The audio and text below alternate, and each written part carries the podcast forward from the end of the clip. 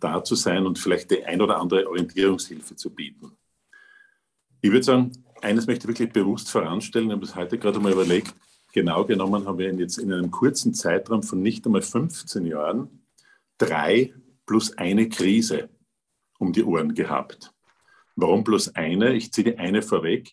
Das ist nämlich eine, die schon lange da ist, seit Jahrzehnten da ist und in den nächsten Jahren und Jahrzehnten eher noch schwieriger werden wird, nämlich die Klimakrise. Die unterscheidet sich nur von den anderen Krisen dadurch, dass sie nicht heute, hier und jetzt entschieden werden kann oder entschieden werden muss. Deswegen wird sie auch so oft beiseite geschoben.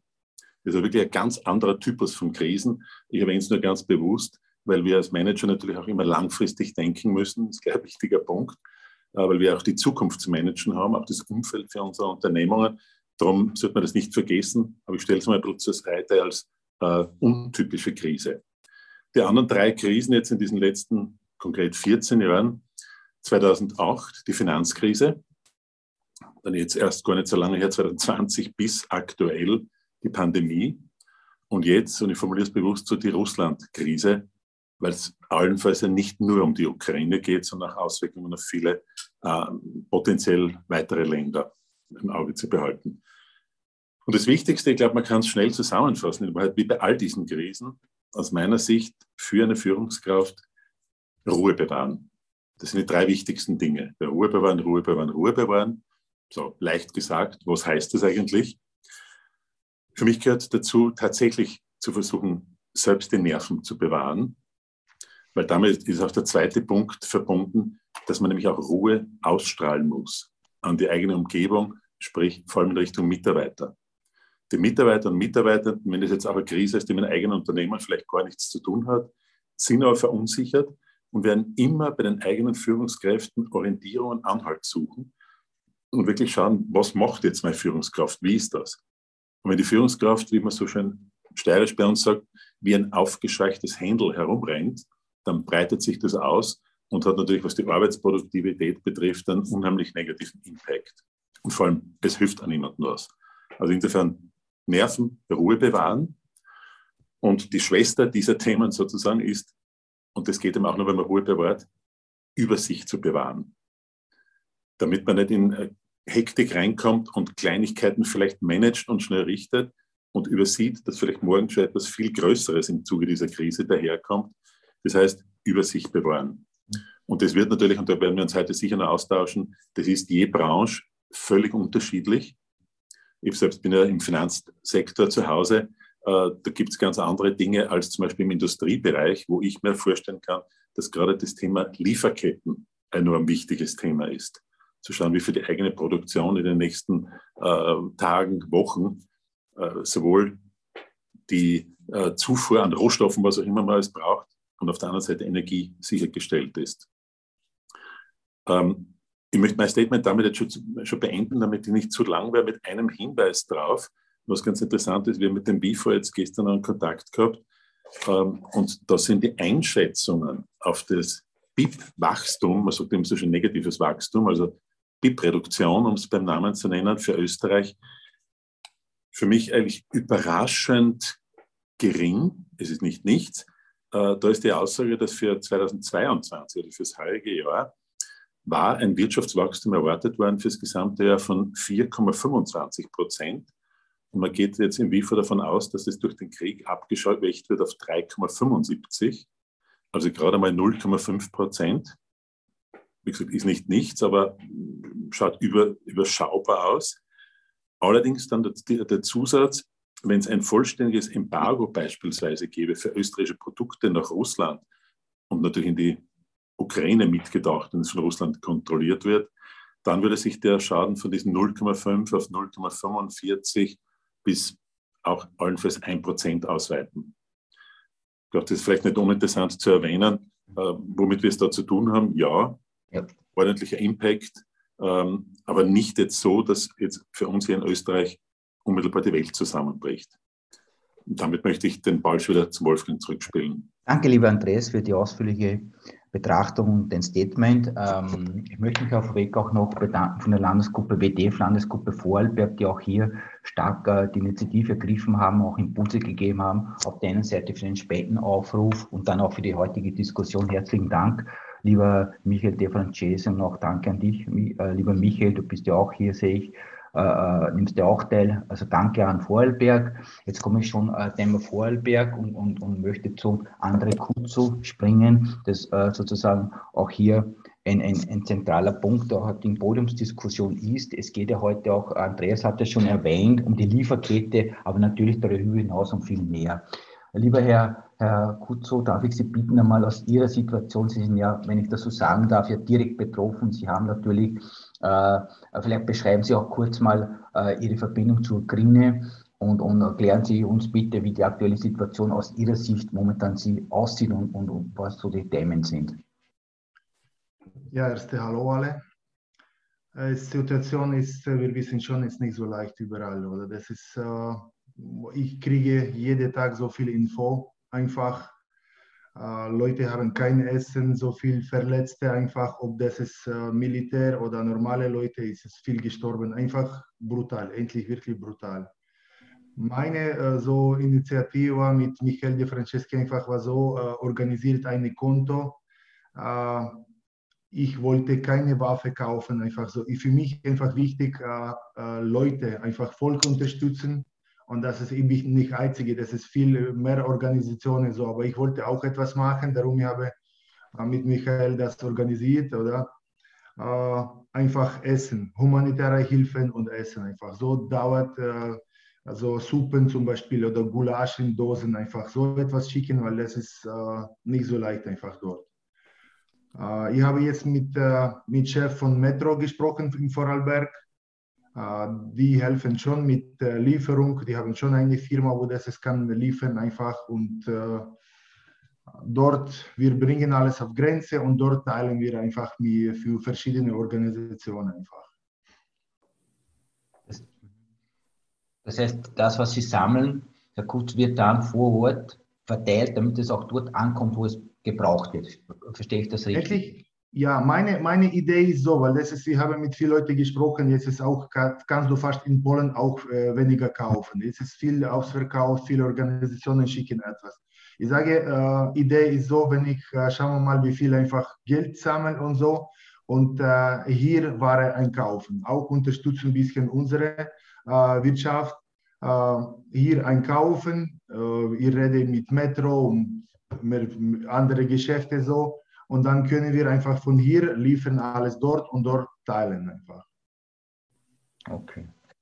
Wie lange, darf ich Sie noch fragen, wie lange sind Sie jetzt, äh, vielleicht kurz zu Ihrer Person noch, wie lange sind Sie jetzt schon in Österreich? Äh, was, was sozusagen haben Sie in Österreich jetzt in, äh, in den vergangenen Jahren äh, gemacht oder was, was, was hat Sie nach Österreich gebracht oder nach Vorarlberg respektive?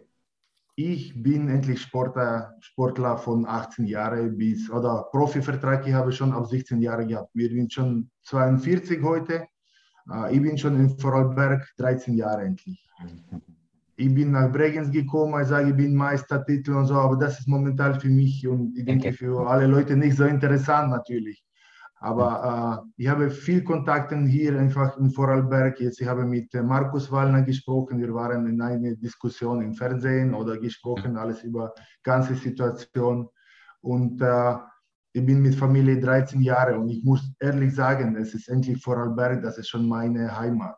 Mhm. Äh, meine Heimat, ich habe meine Familie da, meine Kinder und so, das ist endlich, äh, ich habe zwei Kinder, alles läuft, alles funktioniert.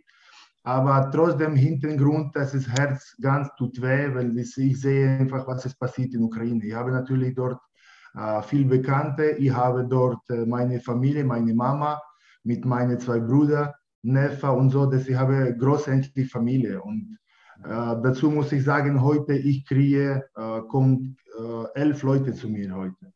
Mhm. Ich kriege von Ukraine und ich muss einfach bis Montag, die müssen bei mir leben. Das ab Montag ich, äh, ich äh, gesprochen schon mit Caritas und das weiter, äh, wir wollen teilen und irgendwo alles organisieren. Ja, außergewöhnliche Zeiten, traurige Zeiten. Ich glaube, wir alle sind tief betroffen. in dem man spricht. Es hat in der Vergangenheit auch viele Krisen gegeben, äh, weitere Vergangenheit, wenn ich nur an Bosnien denke, auch, auch auf europäischen Boden quasi.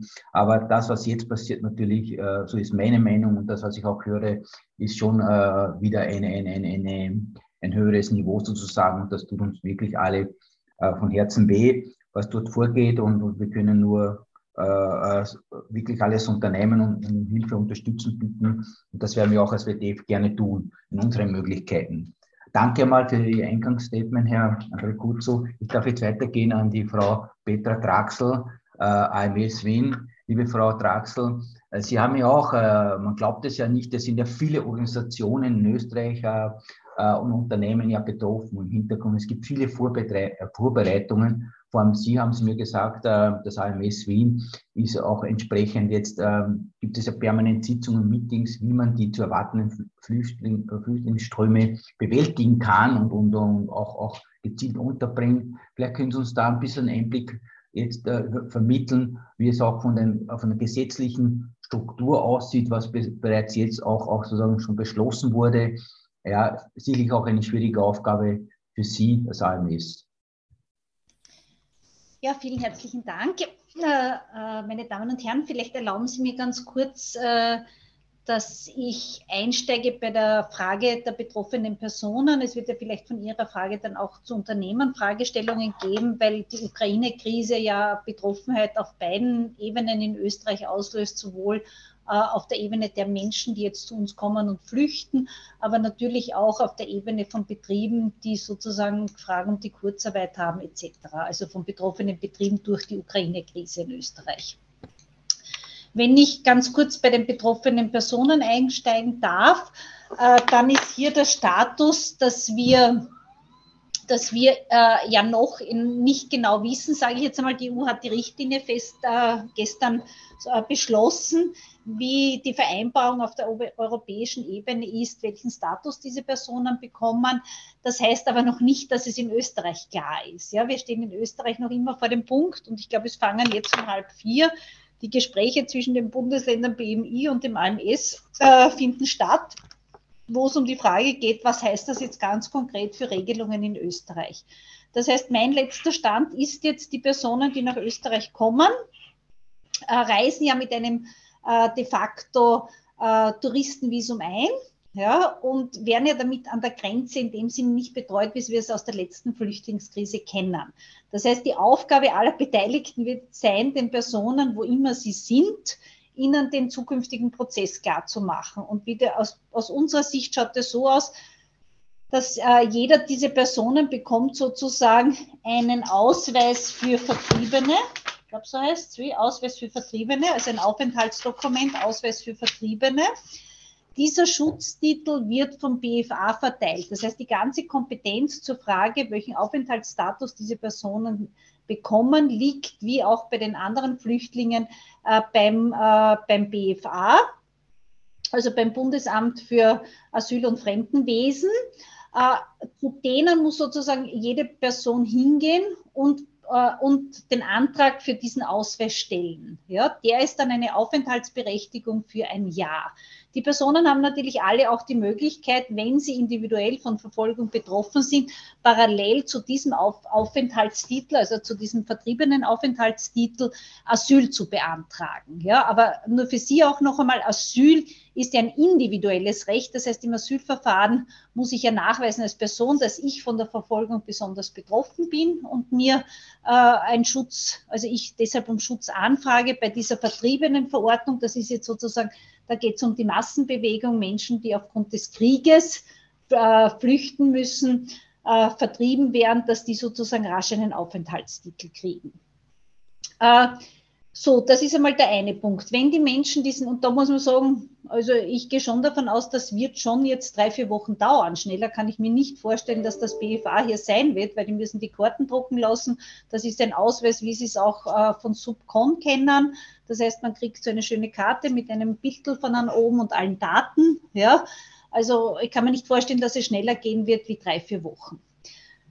Äh, diesen Aufenthaltstitel bekommen dann alle Personen. Erst, und das ist jetzt, wir sollen sagen, erst kann man nicht sagen, aber die entscheidende Frage ist jetzt natürlich in der Folge, äh, welcher, also einerseits, was bekommen die Menschen zur Sicherung ihres Lebensunterhalts und was bekommen äh, und welchen Zugang zum Arbeitsmarkt hat diese Gruppe.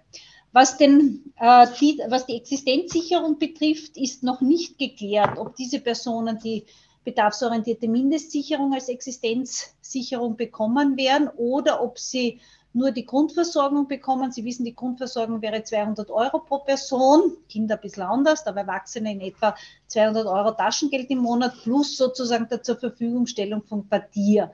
Also mit der, man muss sagen, mit der Grundversorgung können sie jetzt in dem Sinn kaum ein eigenständiges Leben führen, sondern da sind sie halt in den Lagern, in den Quartieren oder auch in den Hotels, was man heute jetzt an Quartieren auf die Füße stellt. Ja, das kann besser und schlechter sein, was hier sozusagen vom Staat zur Verfügung gestellt wird.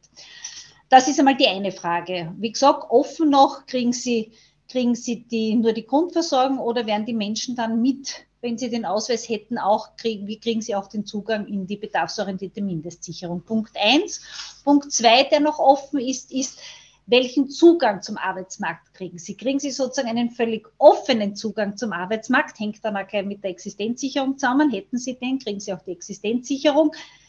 Äh, äh, haben sie keinen offenen Zugang zum Arbeitsmarkt. Das heißt, äh, müssen die Personen um eine Beschäftigungsbewilligung, eine Beschäftigungsbewilligung von uns bekommen, dann heißt das, die Personen müssen, wenn ein Unternehmen sie beschäftigt oder sie halt eine Arbeit finden, müssten dann bei uns äh, äh, die Beschäftigungsbewilligung beantragt. Es wird in dem Fall, das ist schon geklärt, wird es kein Ersatzkraftverfahren geben. Das heißt, es ist ein relativ einfaches Verfahren, damit die Person eine Beschäftigungsbewilligung bekommt. Ja. Aber klar ist sozusagen, es ist nicht der gleiche Zugang wie andere Flüchtlinge. Also wenn, wenn, wenn diese Einschränkung kommt, ja, dann heißt es eben, dass diese Personen keinen äh, offenen Zugang zum Arbeitsmarkt haben, sondern eine Beschäftigungsbewilligung brauchen. Außer der Gesetzgeber regelt auch noch, dass es bestimmte Branchen gibt, wo sie keinen Zugang bräuchten. Ja, so.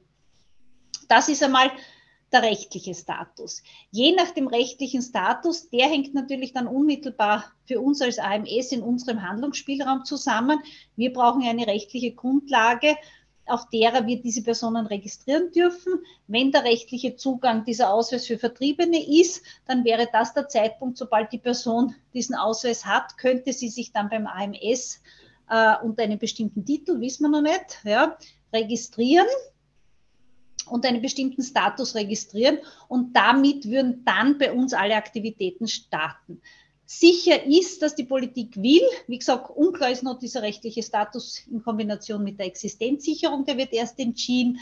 Klar ist aber, dass die Politik dann will, dass wir diese Personen entsprechend bei ihrer Integration in den Arbeitsmarkt unterstützen. Das heißt, unsere Überlegung ist, dass wir dann rasch äh, Beratung für diese Personen anbieten, rasch klären, was können sie, Kompetenzen abklären, schauen, wohin soll es gehen. Ja, um entweder einerseits sie rasch in den Arbeitsmarkt zu integrieren, wenn es möglich ist, beziehungsweise rasch hier die entsprechenden Qualifizierungs-, Deutschkenntnisse etc. anzubieten. Das ist ja, man muss sagen, wer ist die Gruppe, die jetzt im ersten Schritt kommen? Im ersten Schritt kommen mehrheitlich die Frauen mit den Kindern.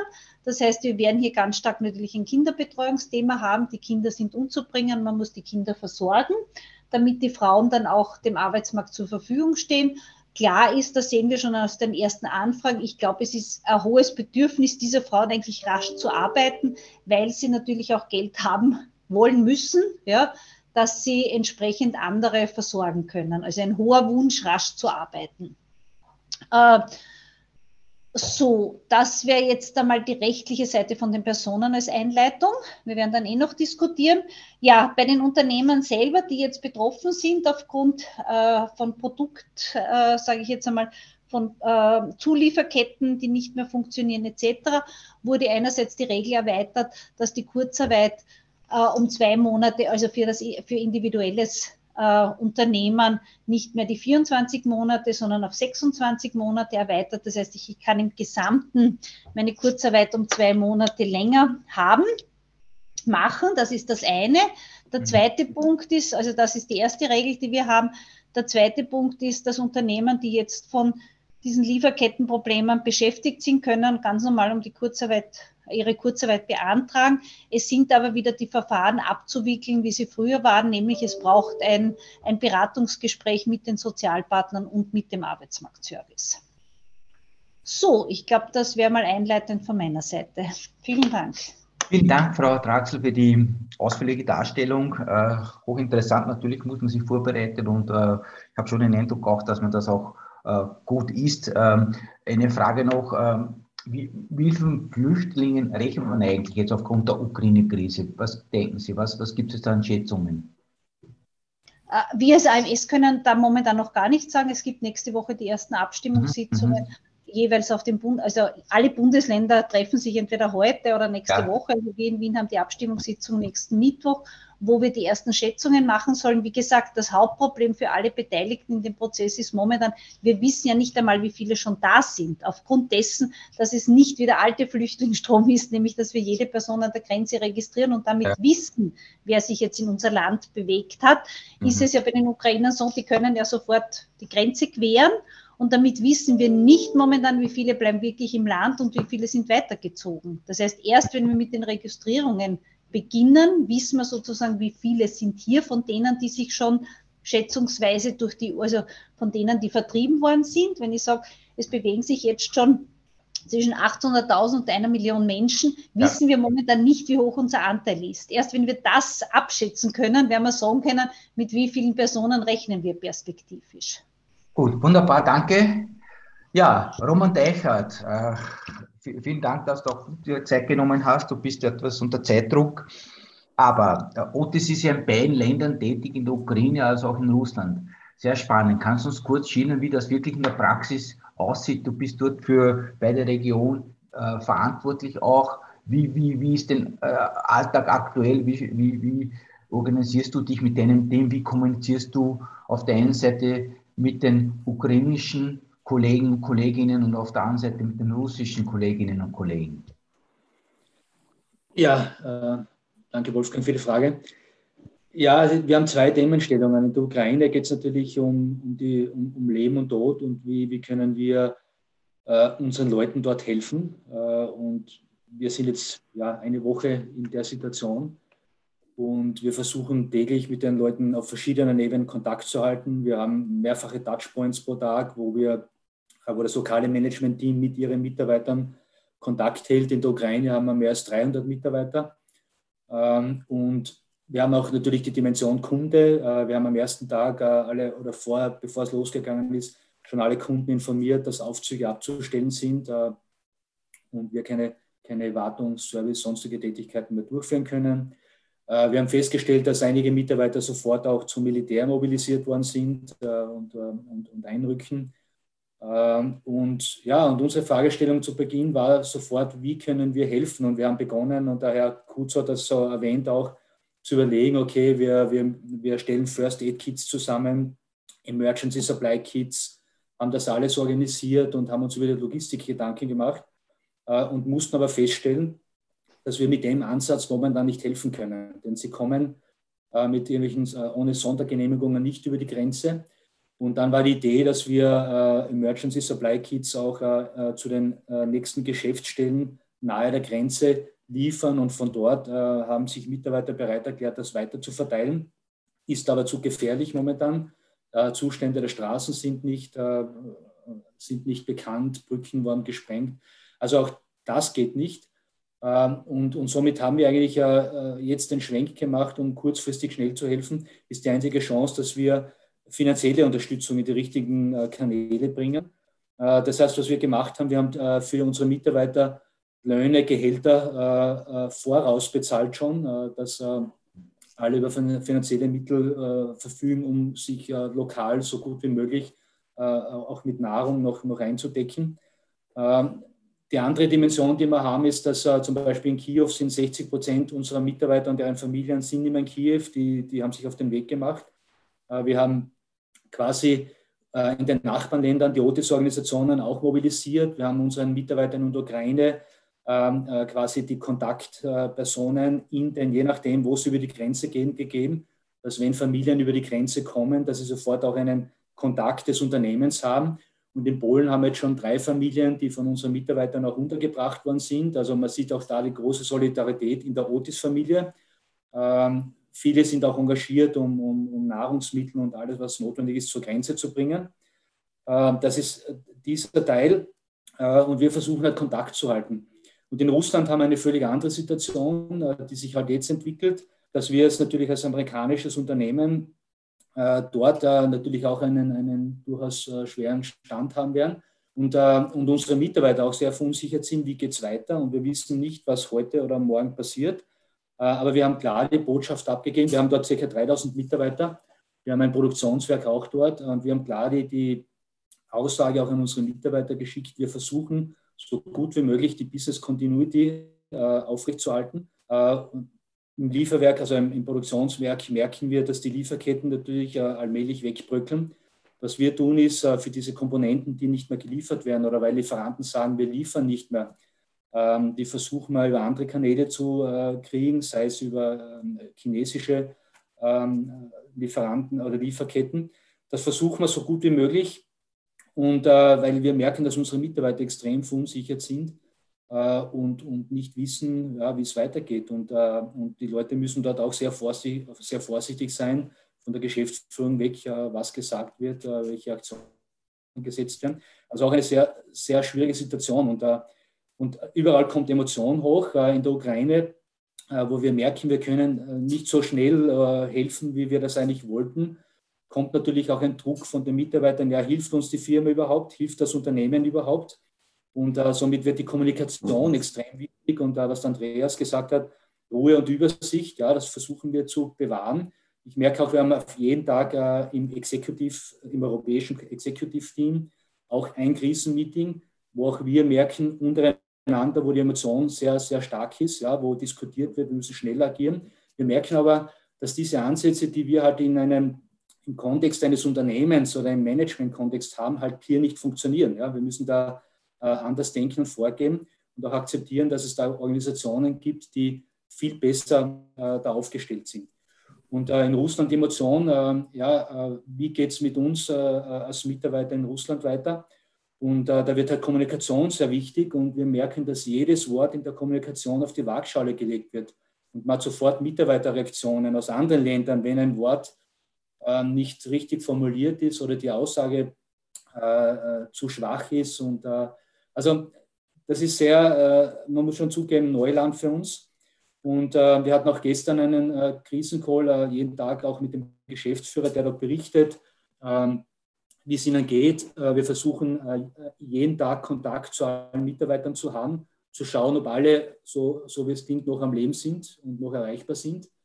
Äh, wir berichten auch, äh, wenn wir Familien äh, an der Grenze aufgenommen haben.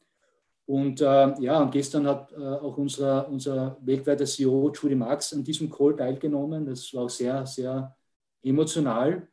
Und ja, und wir versuchen halt jetzt wirklich ähm, zum Beispiel den Ukraine Crisis Relief Fund zu mit, mit, finanziellen ähm, Mitteln zu unterstützen, auch die UNHCR um die Flüchtlingskrise äh, dann bewältigen zu können. Wir haben auch einen ähm, Disaster Relief Fund für Otis-Mitarbeiter eingerichtet. Also wir haben jetzt gemerkt, wir müssen, wir können jetzt momentan nur mit Geld und, und Funds mehr oder weniger unterstützen. Mhm. Und solange es Kampfhandlungen gibt, ist es für uns als Unternehmen nicht möglich, in das Land rein, reinzugehen. Und das macht das Ganze halt sehr schwierig und baut auch diesen Druck auch bei uns im Management auf, dass man auch eine gewisse Hilflosigkeit verspürt, weil man nicht agieren kann, wie man gewohnt ist zu agieren. Also das ist so die, die Situation, äh, die wir ähm, momentan vorfinden. Und da äh, hat Andreas recht. Also unsere Aufgabe ist es auch hier, Ruhe zu bewahren, mhm. die Übersicht zu behalten, so schwierig das auch ist. Also die Informationen, jede Stunde gibt es eine neue Situation. Äh, in Russland kommen immer wieder neue Infos von der Regierung raus, die, die, die wieder noch äh, äh, Schwierigeres für uns erahnen lassen.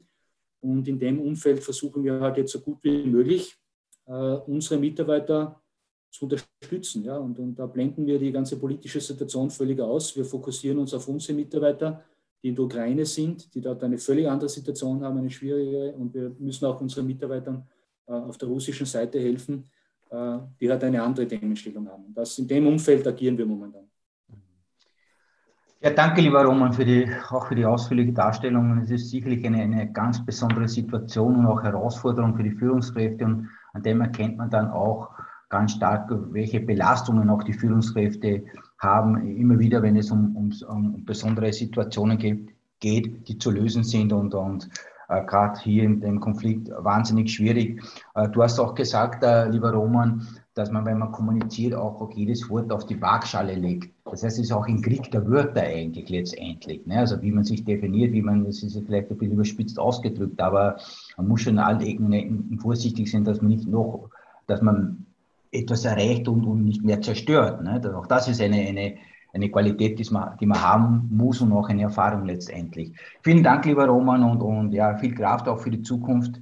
Es wird wahrscheinlich noch länger andauern und es wird noch äh, vieles zu lösen geben, äh, äh, zu lösen sein in diesem Konflikt. Vielen Dank. Ich darf weiter äh, gehen an Herrn Stefan Kotinek. Lieber Stefan, du bist ja auch äh, in einer Führungsverantwortung und du bist vor allem auch äh, der Bundesvorsitzende des Young Leaders Forum des WDF in Österreich und, und natürlich würde mich auch interessieren und uns auch an, wie ist die Sichtweise der jungen Menschen. Ja? Äh, jetzt weiß ich nicht, vielleicht kannst du das auch ein bisschen darstellen, ob äh, äh, dein Unternehmen sozusagen auch international tätig ist. Äh, du bist im Backbereich in einem großen Unternehmen tätig und hast dort Führungsverantwortung und Leadership-Verantwortung. Äh, Ukraine, äh, Stichwort Getreide, habt ihr damit was zu tun? A und B, wie, wie eben seht ihr das in eurer jungen, im Young Leaders Forum? Ja, danke Wolfgang und äh, hallo nochmal in die Runde. Ähm, ich fange vielleicht mit dem jungen Teil an. Also mich haben diese Woche sehr, sehr viele Young Leaders aus unserem Verein eben angesprochen, kontaktiert und äh, mich um meine Meinung dazu gebeten, wie sie sich äh, verhalten sollen als, als junge Führungskräfte. Und äh, was Andreas heute schon gesagt hat, dieses dreimal Ruhe bewahren, das war, allein das hilft schon jemandem, das gibt schon jemanden Orientierung. Und darüber hinaus ähm, merke ich eine unglaubliche Solidarisierung. Also die Leute wollen helfen und äh, deswegen habe ich auch wirklich jeden geraten und ganz ehrlich, ähm, ich habe jetzt äh, auch nicht die, die beste Strategie äh, gleich auf Lager, wie man das macht oder wie man damit umgeht, aber ich glaube, dass man den Leuten jetzt eben äh, Mut geben soll, Verantwortung zu übernehmen, ähm, sich genauer auszusuchen, welche Projekte will ich jetzt vorantreiben, wofür stehe ich ein, wofür kämpfe ich, welche Leute nehme ich auf meine Reise mit.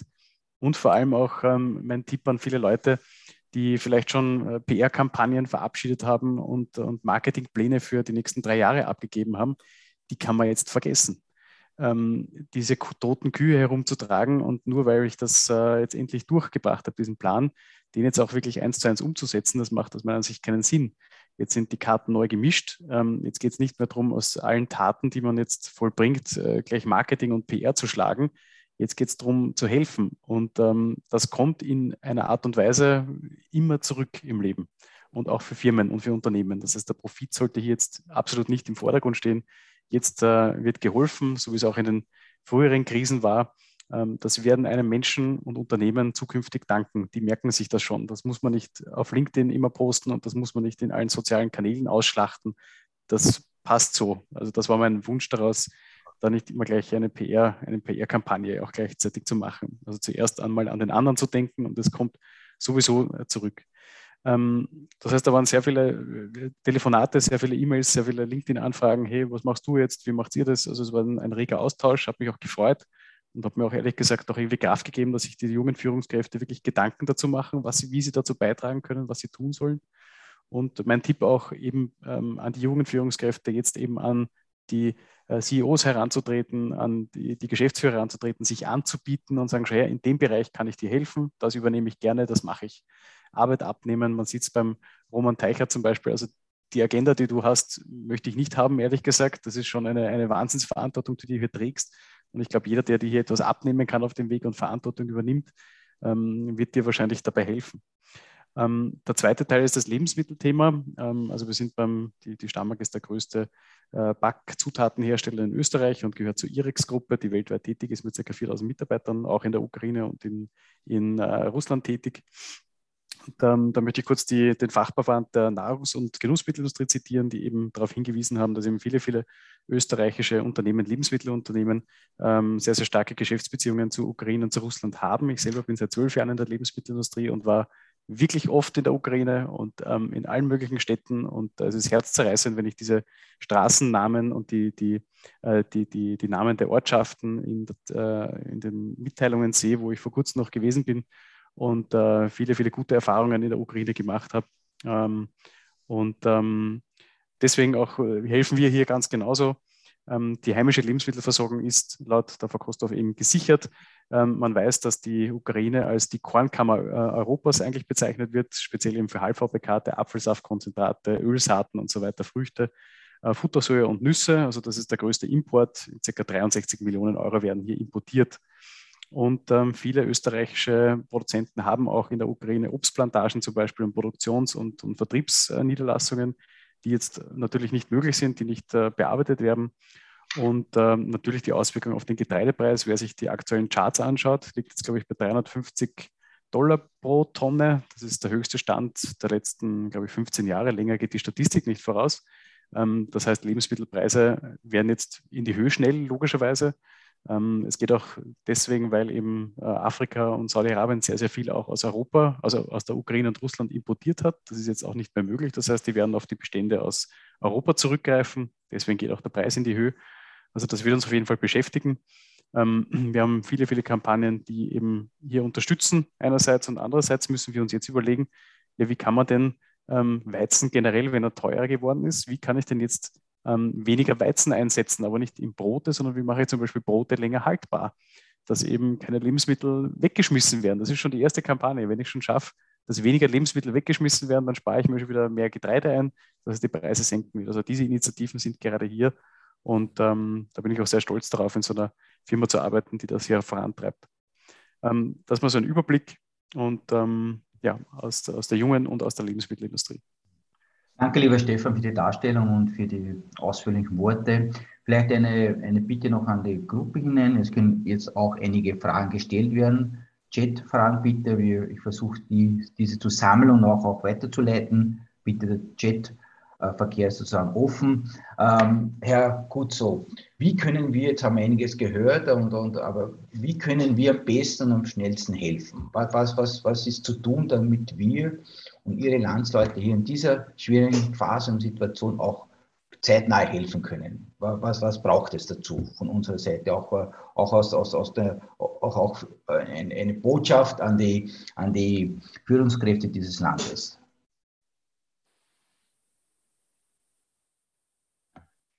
Ja, äh, schwierig sagen. Momentan Geld, wenn wir äh, überweisen Geld dort, das bringt gar nichts einfach, weil das ist alles schon ausverkauft und so. Sage okay. meine Meinung, das ist natürlich ist, äh, ich kann nicht so viel organisieren, aber mache ich alles, was ich kann. Hier einfach kaufen, einkaufen. Darum ist, wir, wir helfen ein bisschen unsere Infrastruktur und so ein bisschen äh, äh, hier kaufen und dann solche mhm. Medikamente und Essen einfach Lieferung nach Ukraine. Das mhm. ist, wir brauchen, ich sage, ich habe gekriegt so viel äh, verschiedene, äh, die, die schicken immer Liste, was die brauchen, aber das ist mhm. fast äh, 74, 75 Prozent, das ist nur militärische Sache. Ich sage dort, ich will nicht so engagieren. Es gibt so viele Organisationen, wo das ist, machen andere Sachen. Aber dort, wo das ist Medikamenten und Essen, das kann ich, was kann ich Hilfe einfach, das will ich einfach machen. Sage Geld nehmen, hier einfach einkaufen und dort einfach Lieferung machen. Okay, wir werden auch diese Veranstaltung natürlich auch in unserem Leadership äh, äh, platzieren und auch, auch hier wieder entsprechend äh, den Spendenaufruf äh, auch mit, mit, mit hineinnehmen. Ähm, Wolfgang, Wolfgang, vielleicht ja. einen, einen ganz konkreten Punkt, weil ich glaube, der Herr Kutzer macht das ja sehr stark in Vorarlberg, offensichtlich auch mit dem Landeshauptmann und so weiter, den Aufruf, mhm. wo aber doch ein Gutteil unserer Mitglieder auch hier in Wien ist, äh, möchte nur darauf aufmerksam machen, ob das selbst nur in den Medien mitbekommen, weil das eine sind die Geldspenden und das andere sind aber die Sachspenden. Und da ist offensichtlich eine, eine zentrale wo wirklich auch die Ukrainer, die in Wien leben, das mitorganisieren. Die griechisch-katholische Kirche St. Barbara in der Postgasse in Wien, ja. also Postgasse auch bis 12. Und dort wird wirklich alles gebraucht von, von Schlafsäcken, Nahrung und so weiter. Und die organisieren das offensichtlich eh schon seit fast die ganze Woche. Das ist also wirklich eine Anlaufstelle, wenn das jemand in Anspruch nehmen will. Sehr gut, vielen Dank, Andreas. Ja, habe ich auch gehört, stimmt, ja. Mhm. Gut.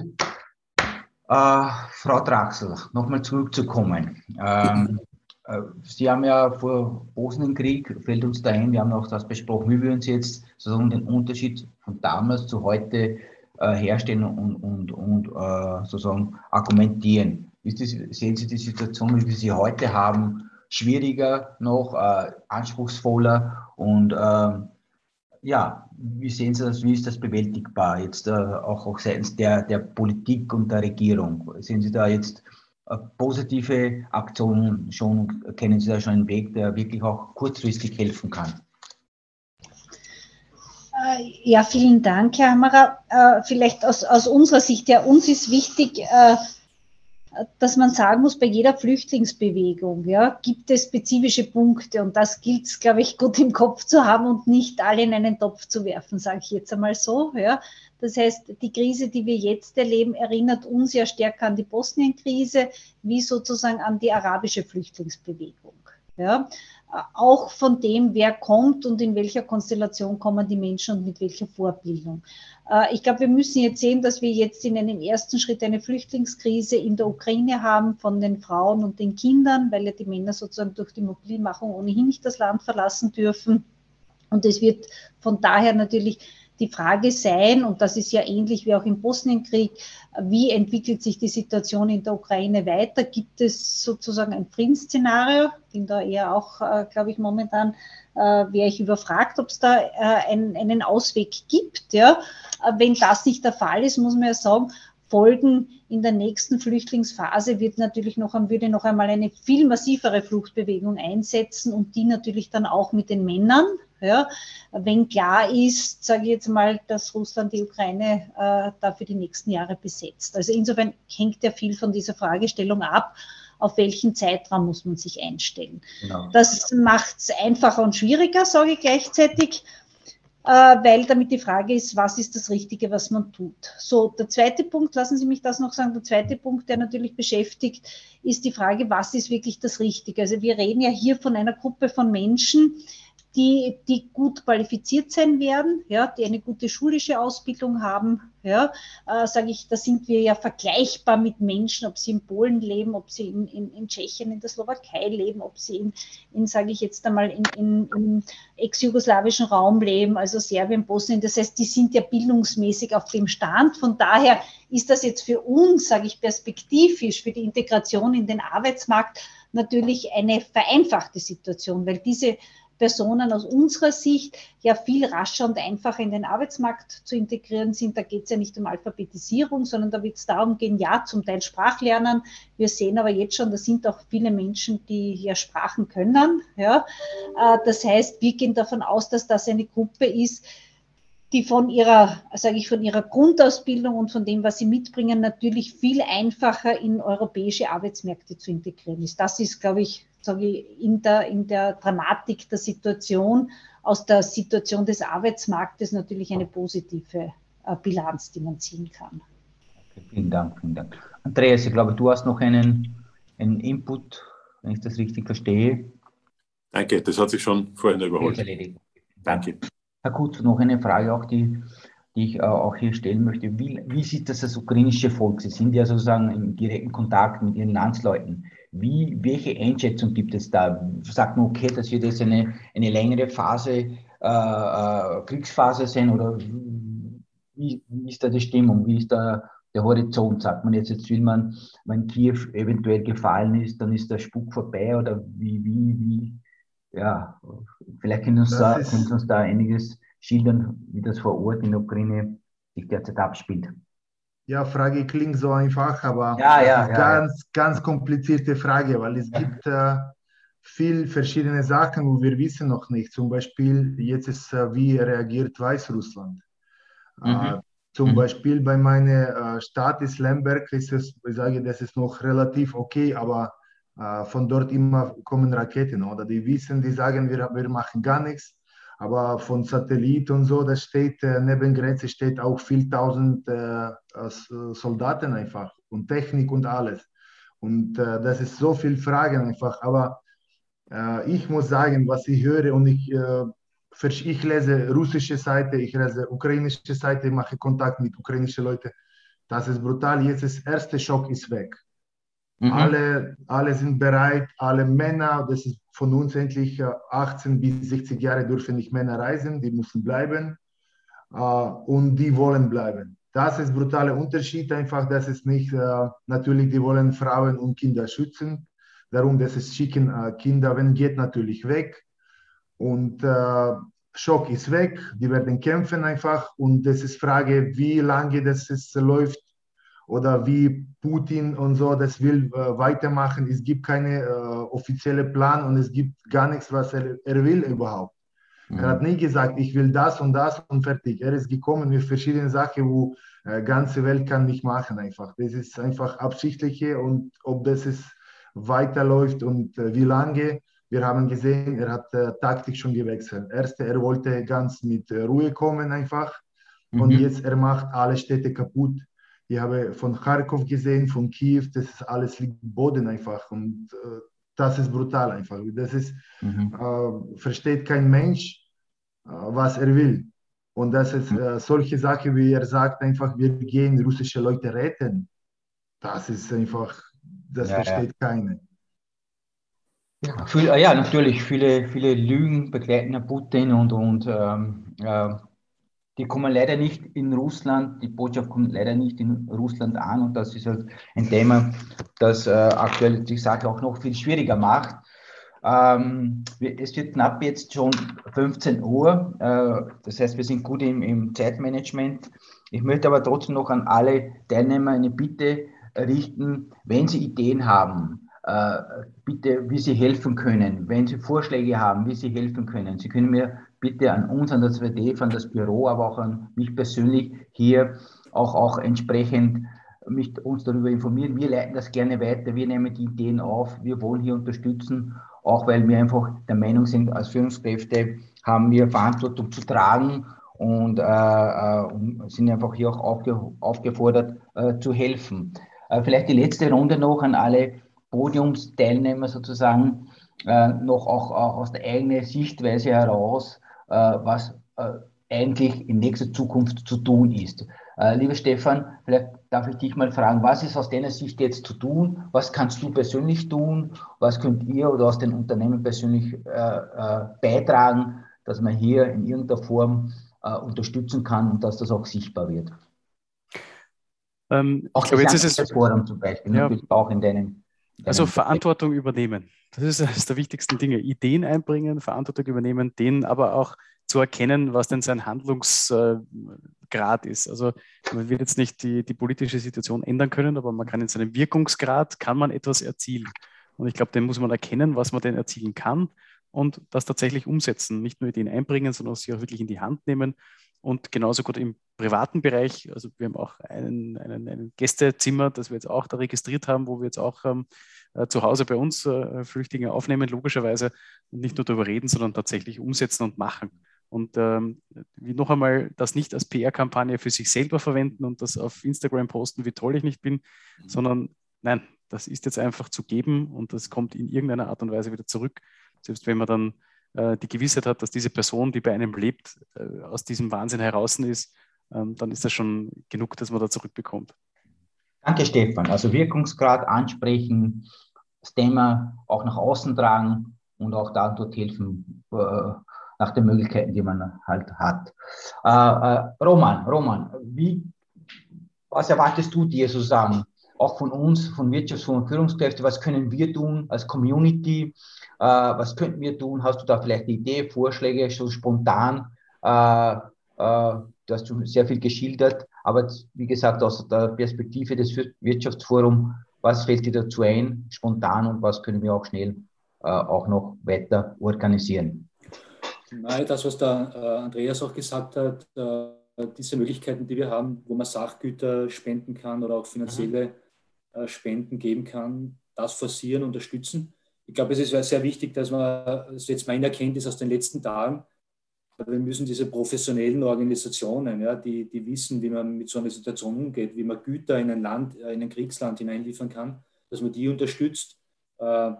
ich glaube, Unterkünfte für Familien, die geflüchtet sind, zur Verfügung stellen was wir auch versuchen über unsere Otis-Mitarbeiter, dass die, die stellen auch, wie gesagt, Wohnungen und, und Räume zur Verfügung, dass die Flüchtlingsfamilien ähm, ja, Unter, Unterkunft finden.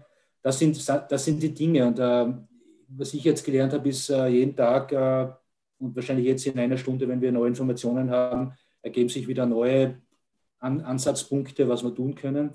Und für uns als Unternehmen ja, den bestmöglichen Weg zu finden, wie wir helfen können. Ja, unseren, den Familien unserer Otis-Mitarbeiter, äh, das ist jetzt im, im beruflichen Kontext äh, auch mein Anliegen. Und, und als Privatperson kann ich nur schauen, dass ich spende. Ja. Ich. Sonst fällt mir also nichts ein. Ja. Also es macht sich schon äh, für mich auch so ein bisschen eine, eine ähm, Ding wird vielleicht negativ, aber eine Hilflosigkeit äh, breit, dass man so zuschauen muss, wie der Krieg da vonstatten geht. Ja. Man kann nicht rein, man kann nichts tun. Das war so meine Erkenntnis in den letzten Tagen.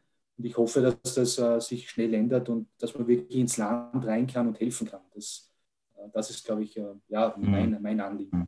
Mhm. Vielen Dank, lieber Roman, und, und viel Kraft auch noch für die Zukunft.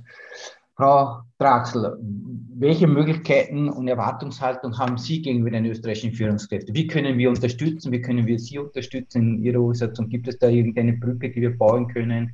Und was, was, was äh, könnten wir sozusagen äh, auch einbringen?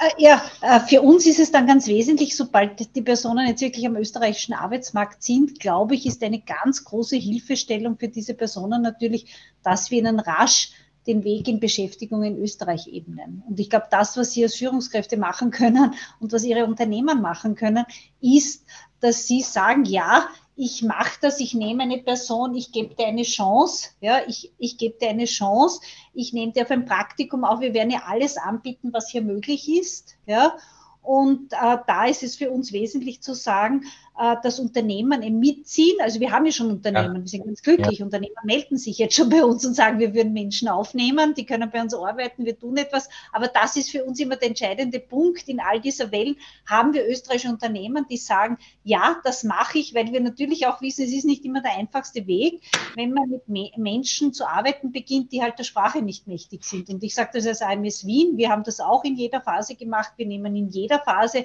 der Flüchtlingsphase auch Menschen auf, ja, die aus diesen Herkunftsstaaten sind, weil wir sie als Beraterinnen auch brauchen, auch damit sie muttersprachlich helfen können. Und von daher weiß ich selber, es ist nicht immer der einfachste Weg, man muss was tun, aber ich glaube, dass es ein richtiger und guter Weg ist, um hier Hilfestellung zu geben. Sowohl für die, die hier sind, aber natürlich auch in der Folge, die brauchen das Geld, weil sie auch ihre Familien etc. erhalten müssen, Geld brauchen. Also wir sehen ja schon jetzt den Gelddruck, der bei uns hier schon spürbar ist von den Betroffenen. Vielen Dank, Frau Peter Draxel.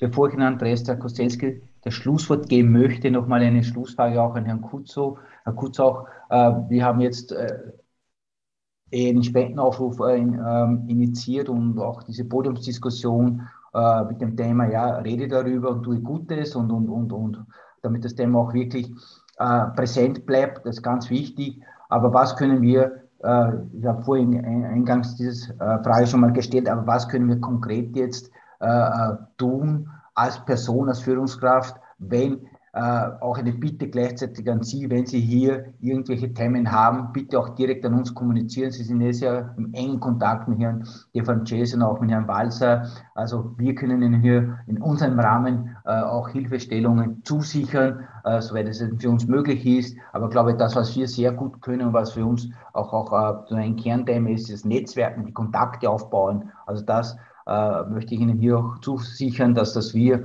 gerne machen selbstverständlich und äh, ja, lieber, lieber De Francese, lieber Michael, bitte einfach auch das immer wie bisher weiterleiten an uns.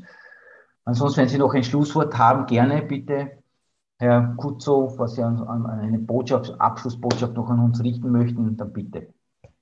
Ja, ich will komplett bedanken einfach. Wirklich so viele Leute äh, denken auf Ukraine und ganze Welt, das ist nicht nur Österreich. Ich äh, sage, meine Frau ist auf äh, Tschechien äh, ganze Tschechien und so. Ich habe Leute Kontakte, ich habe vor 10 oder 15 Jahren schon nicht verloren, aber das nicht mehr gesprochen. Ich habe so viele äh, Angebote gekriegt. Und jetzt ist heute zum Beispiel ein eine Freund, wo das ist mit einem Trainer mit mir trainiert, gekommen, hat mir Schlüssel gegeben von einer Wohnung, gesagt, das ist, kannst du benutzen, solange du willst einfach. Ich sage, ich will äh, viele Leute viel machen, das ist ich, natürlich so.